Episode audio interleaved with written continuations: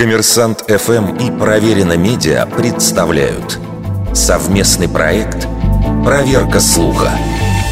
Утверждал ли Николло Макиавелли, что цель оправдывает средства?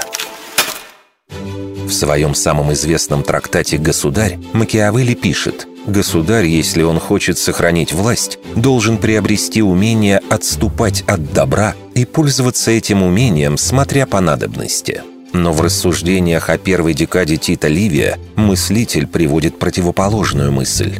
Лучше жить частной жизнью, нежели сделаться монархом ценой гибели множества людей. Формулировка «цель оправдывает средства» ни в одном из сочинений Макиавелли не встречается. При этом современное отношение к воззрениям Макиавелли, как правило, достаточно однобокое и не учитывает контекст того времени – можно сказать, что мыслитель был сторонником пресловутой стабильности, но в его эпоху это было именно то, чего так не хватало раздробленным итальянским государством. Макиавелли жил в непростое время, когда сохранять оптимизм относительно человеческой природы было сложно. И он стал первым, кто открыто отделил политическую сферу от религии и морали и начал рассуждать о реальном, а не идеальном государстве. На самом деле схожие мысли встречались задолго до эпохи Возрождения, когда жил Макиавелли у античных мыслителей. Но что важно, в критическом ключе. «Злой замысел ведет к исходу злому», писал драматург Софокл. А поэт Овидий продолжал.